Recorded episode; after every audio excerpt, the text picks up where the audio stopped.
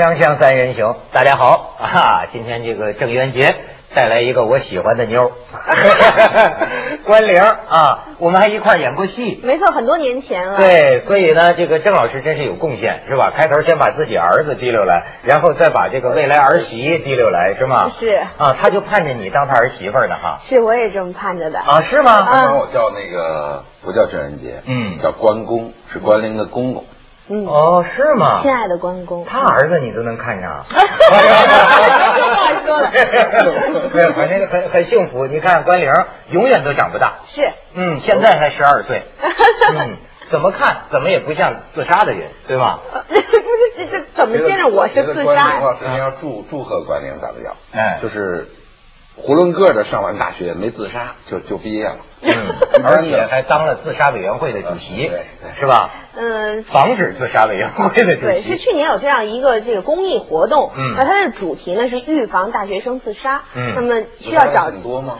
对，正是因为这种现象特别多，所以他才就是会有这样一个有这样一个称号，就是说叫阳光大使。对我就去担当了这个阳光大使，因为我本身是大学生。所以今天把这个关玲拉来，并不是为了讲你们儿媳的事儿，而是因为自杀，自杀太严重了。为什么要讲自杀呀？太严重了，我才发现这是一不可忽视的问题。是的，我原来当玩笑听，但是现在我听的越来越多大学生啊，这么跳楼了，又怎么就就自杀？就在最近前几天，有一个北京一个贫困大学生，你看见吗？在网上出来一段视频，还分连续剧的，好几集呢。啊啊，搁着搁着血说我不想活了，我就记着一什么理由呢？就说我穷，我贫困大学生，嗯对吧？我喜欢的女人给别人泡了，给有钱人嗨，泡了，不干了。然后说我要是个男子汉，我中国人，我要有尊严，所以我有尊严就这样，哎这 叫有尊严一严。死结束我的生命。然后呢，你知道他有在网上也有人怀疑他，说他的血可能是猪血，说是你为什么不拿伤口对着镜头？他受侮辱了，急赤白脸的说你们说怎么怎么着？有一个女网友跟他说说你不要自杀，我永远跟着你。哎，听说这人私下里后来跟这个女网友加以联系。联系过了之后，我不知道是不是了解了一下长相还是什么，最后表示不行，你也不能给我带来幸福，我还是要死。但是最终忏悔了，在广大网友这个就说你说的劝阻、干预、咨询下，最后就是说啊，我不死了，有这么一故事。但是你看他当时的这个视频，你就看这个这种贫困大学生想自杀，这是个什么心理啊？人来到这个世界上都是哭着来到这个世界上，就是这样，要么忙着活着吧，要么你忙着去死，赶快去死得了，我只能去死。头几次上网，看了一下那些网友，啊，说我拿了刀，啊，比划来比划去，不敢不敢死，嗯，我你以为我闹着玩呢？啊，我跟你说，像我这些人死，都是这都是这帮人给骂死的，我跟你说，你傻逼骂什么？这个社网络就是一个社会的缩影，这些人就代表了整个社会。像我这些人，就是这些是这这些这这些这样的人，一个个的啊，都是被这些这样的人给逼死的，没办法，一个个天天骂。我跟你说，还有那几有有几个骂的那几个，我特别要告诉你，反正我要死了，有有有本事你过来跟我拼命，谁怕谁？你以为我不敢死？开什么玩笑呢？啊，以为我是假的是吧？以为我整天拿着个刀从这晃来晃去的啊，从这比划比划就算完了？比划啥？以为死可怕吧？你以为我不敢拉是吧？啊，我真不敢。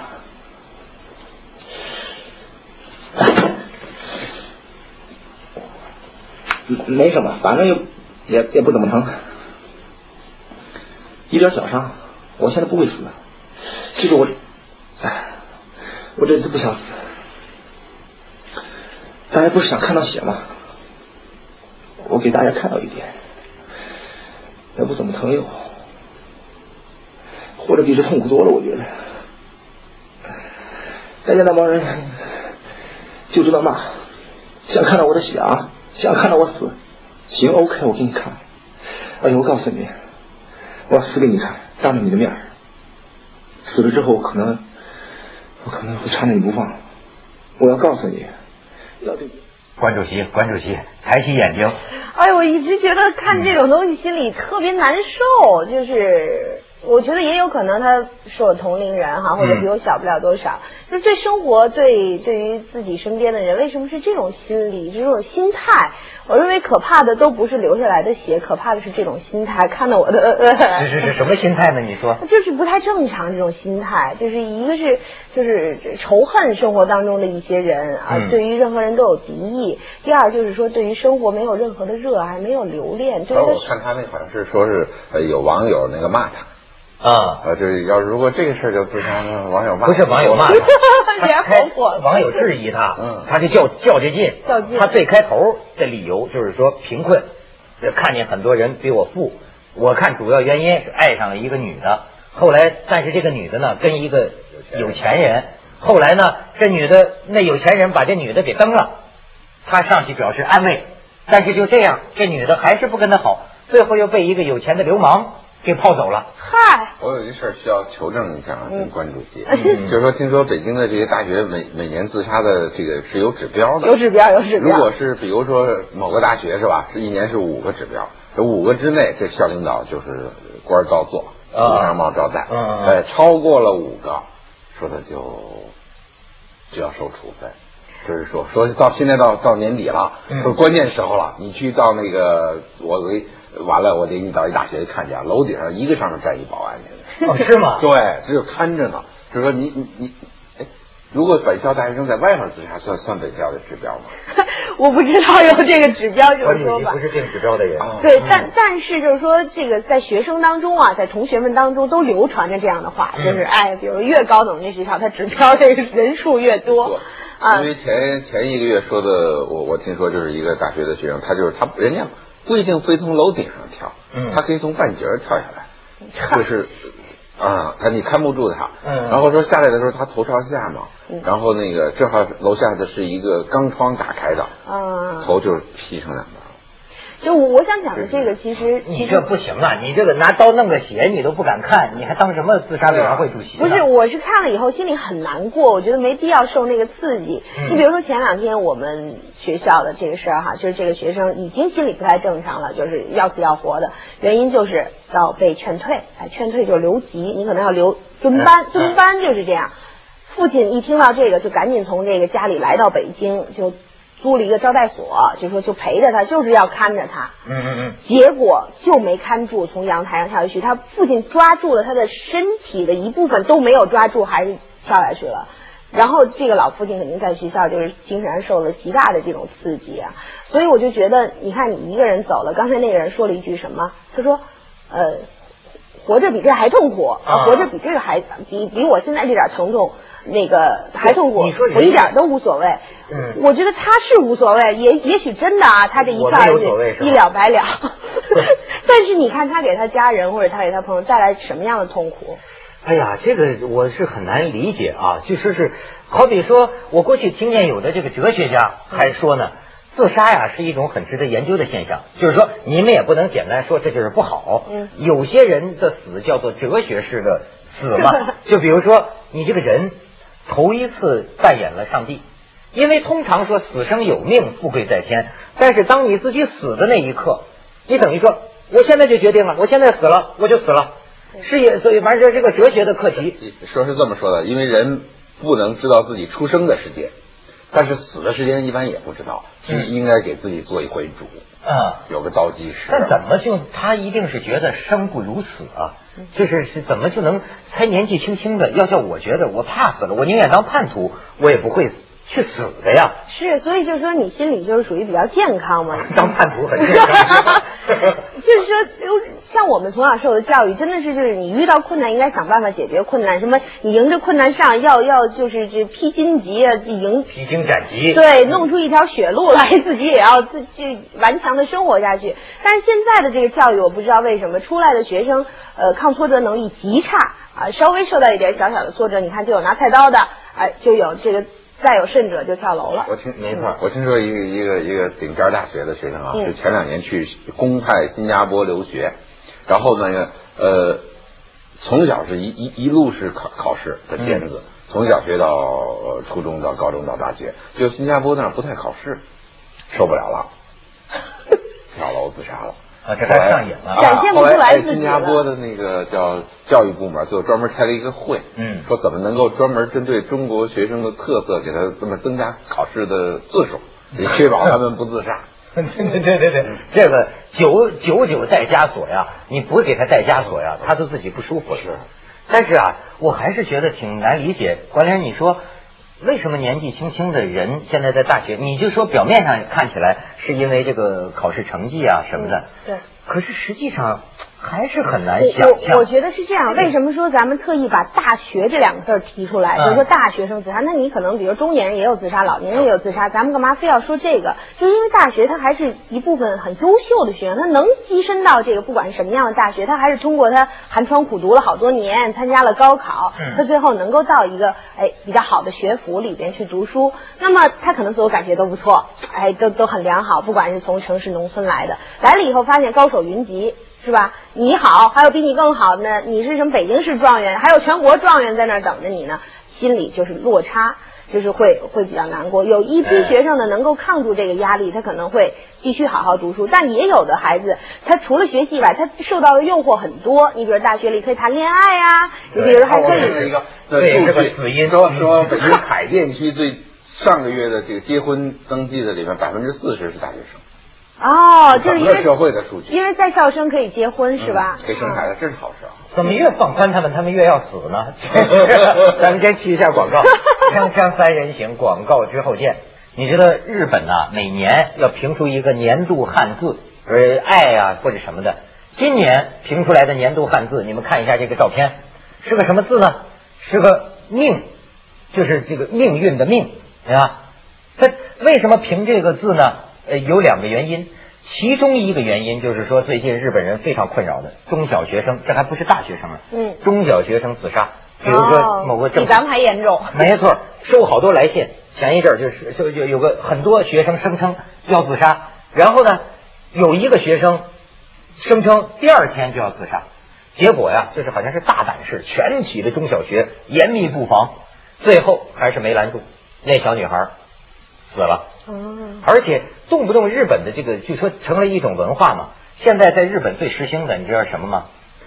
三四个小女生在网上相约，就通过网络联系，就说爸爸呃留下的遗书都是嘛，爸爸，我终于找到愿意跟我一起死的同学了。哎呦，然后三四个女生关在车里，点那个煤炉子，憋死摸摸煤那炉子，把车门锁紧。我教你一知识，不是车门锁紧，一氧化碳中毒而死，一车一车的就这么自杀。你说说的原因，他们是说功课负担太重了。像你刚才说的原因呢，让我有一想法，就是中国的学生啊好比，嗯，从小啊是给比出来的。本来，老师就是说班里第一名、第二名。我记得我小时候是很受挫折，就是老有个第一名，气死我了，真是不想活。老考不过他，他老是第一名。我叫文涛嘛，他叫文革嘛，气死我，这考不过。而且呢，你比如说老师，呃，父父母亲也是啊，从这就考大学，人谁谁谁的孩子上北大了，对，特别爱说这样的对，话。最爱说人谁谁的孩子呃毕业了，第一个月就把工资寄给父母了，你知道吗？就变成呃，咱就说迷失自我嘛。你我接触现在有些大学生啊，我有个感觉，就是说他不知道他这辈子想做个什么样的人，他也不知道他到底喜欢什么要什么，但是呢，他需要有自尊呐、有面子，嗯，但是这些呢都是以别人为标准。很多人都这样。为什么我们一定要宣传？就是说，大学生你不要这样去做。就是尽管是呃呃很多人都都是就是说你说也没用，但是咱们还是要说，就是日本这其实是我们一个借鉴。就这种很容易变成一种跟风。你说那些小孩真的明白生跟死是什么？没错他就是跟风，要不然他怎么会说爸爸，我终于找到一个人？他就觉得哎呦，可算有人跟我结伴，觉得这是一游戏或者一什么。那小学生我认为他还理解不了我的命什么生不是由我，死由我决定，他还理解不到这程度。你知道他有一个什么啊跟风呃呃，对跟风，但是这种跟风啊，反映个很深的，其实你人间多少好事儿你都不知道呢。但是为什么想死呢？他就是因为展望未来啊，觉得绝望。你知道，我记得我还在武汉读大学的时候，就听说过湖北省有那样的村儿里啊，嗯，因为这些女孩子，她凑到一起，在山坡上放羊那边干嘛？就聊天儿说哎呀，上完了初中，呃，家里如果有男孩子，就得供男孩子上学，女孩子不能上学了。说我也就不能上学了，不能上学呢，一回家就该嫁人了，肯定有父母又给我找一个我不喜欢的。几个女孩啊，这贫贱夫妻百事贫贱姐妹百事哀呀，说说说，最后说那咱死了吧，跳水库里 集体自杀。嗯，其实他有时候啊，他小孩很容易把未来想的很很狭窄，就是那就是我整个的天，整个的天我看上去是黑的，我就别活了。哎，你说他们不怕死吗？我觉得这是贪生怕死的一代人呐、因为他们不了解，不知道死是什么概念。我觉得你看，之所以这么轻易的就选择死，还没怎么着呢，聊两句就是。我看到一个遗书，就是也是北京一个大学的那个学生，他是引用了一句古古古古语，叫“生为徭役，死为休息生为徭役，嗯生来就是个要劳劳作的”，，对，死为休息，永远的休息了。他的遗书上是这么写。咱们的大学生已经到这种高度了吗？生如夏花之灿烂，死如秋叶之静美其。实我觉得，你比如前前我我看了一文章，就说那个印度有一风俗，就是庙祭，庙就是庙宇的庙，祭是妓女的妓。嗯就在这小女孩十岁左右的时候，宣布一个仪式，就是她嫁给神了。啊，就是说终生不能再嫁了，就在这庙里面。实际上他说是供这个这个和尚来来享用的。啊，那这在过去叫神女啊，古希腊的时候庙里边这实际个上就咱就是舆论，当时媒体说的是，就是为他们就是惋惜，是是实际上也不是。像咱们这些女生啊，没嫁给神，都嫁给分儿了。啊。关玲，你不是还当过班主任的吗？对我，我当班主任的时候，就是在研究生的时候，相当于助教吧，就是呃，我们那个那个专业，嗯就有一名学生刚上大学三天，当然这可能跟我们学校就没有太多的责任，因为刚上大学才三天就选择跳楼了，实在是不知道是为什么。但是我听我的学生们来讲这个过程，我听完以后还是觉得就是很可怕，因为我很害怕血腥的这种东西，嗯就是大家在这个。都是血色的，你在写色儿呢，就是那个男男女女啊，肯定在学校那小花园啊什么的，那个花前月下溜达什么的。你这这突然这离老远装就从天上掉下来一人，啊，这是，我听好多大学生说，我正打饭吃饭呢，咣一声，旁边砸下来。你这太可怕了！然后哗，所有的人都围过去。就是比较也呃比较注意安全的大学生，他们在学校里校园里走路是不贴着墙走的，不贴着楼走。但是，但是在其他的同学看来，就我们所说的这种这种感染，或者说这种当孩子这种世界观或者什么还没有形成的时候，他看到的这世界就是这样。哦，我这同学哦想不开，可能觉得这考的不太理想，哦跳下来了。哦，可能这这生死也就这么回事儿，呃这就一跳，哎，你看这不就我们同学吗？前两天还这一块儿吃喝玩乐呢，哎呦，今儿就跳下来。嗯那这如果你对生死都这么轻浮，都都这么想的话，那将来这个还还能做什么呀？这个。所以，所以我觉得这个非常不好。就当我听到学生们这样讨论的时候，其实我心里就是就是很难过。你知道这个自杀呀，它当然就是是个世界性的现象，也不光说你们只有你们学校有，是对 是世界性的现象。你像我去美国旧金山，它是著名的那个什么叫金门大桥还是什么的，红红色的。那绝对有指标。对，那这这导游就介绍呢，这是全世界有名的自杀热点。有的人跳好几次，跟那个防护的人员逗着玩儿，跳一次底下兜着网啊，砸网在网上，过两个月来了再跳，非得死了不可。你这但是我就说啊，但是特别值得说的呀，是校园里头，嗯你说这个要叫我听你说的这些理由，这叫心眼儿啊，比针鼻儿还小。就是心理素质差嘛，心理素质差，我有觉得没有可能心胸特宽阔的人，一切都看透了，反而选择自杀呀？那岁数大一点儿，很少这么年轻就反正我觉得出台这个，原来大学生谈谈对象都会被开除，嗯现在允许结婚生孩子，对我觉得是为了减少那个自杀率。嗯结果没想到好像更多了，因为他结了婚以后呢，矛盾更多。啊，对对对，反正死因总是很多。嗯锵锵三人行，广告之后见。你看关宁一说话哈，你感觉他就不像自杀，对不对？这个你让人喜庆，是你有体会，你也会碰到啊。上学的时候，，其实我说我们那年做我做阳光大使的时候，这宣传口号我很喜欢，心理健康充满阳光。我觉得真的是刚才我们说，你说心眼儿比针鼻儿还小，它就是一种心理的不健康。我觉得心理健康最重要，心态良好，别跟人较劲。你对你也是心宽体什么的，对对对 对对对心宽体啊别跟我 你们俩脸型差不多，是吧？国旗功夫国国旗不是，我就说一家子像你取经，嗯你怎么老那么乐观？你也会考差了。是。或者我觉得想想就是刚读大学的时候哈，就是也有很多的困惑。你比如说哈，全班同学都考试哈，我可能考的也不好，比如说你考的也不好，啊那呢你考的不好肯定没人知道，我考的不好，这恨不得这八个年级都知道了。名人的压力。对，人家肯定会，哎呀，这关键这这这，哟，他考这么差呀，哟，他当明星了，哟，他肯定是会演戏去了，哎，就会出现这种风言风语。那在这个时候，我肯定心里也不好过，也觉得很在自杀的边缘也犹豫过是吗？也觉得很丢脸，但是从来都没有想过说这种极端。所以第一个想的就是我如何能够改变这种情况，改变这种情况，我好好读书呗，我多花点时间呗，我就不拍戏去了，我就好好读书，我把我成绩弄上，嘿，倍儿有面子，哎，你看。人下次再说，老师当着全班就说：“你看你们天天啊都坐在这儿那个上学，才考这点分。你看关凌一礼拜人就来一两次，你看人家考这分哎呀，你看第二次就改变了这种状况。没有，我觉得老师说这话只能让大家更恨你。哎对呀 他这是个是个强者的姿态，还真是这样。就是说，所以我为什么说有时候人家美国拍的那种励志青少年的电影，像那个《指环王》，嗯他这台词说的很好。比如说孩子遇到挫折了，老人就是说，是的，出现这种情况我们都不想，但是已经这样了，对所以你唯一需要想的就是接下来该怎么办。该怎么解决，而不是我逃避。我我觉得这个大学生自杀多跟那个老师对和同学，就是说那个呃对他的赞扬少有关系。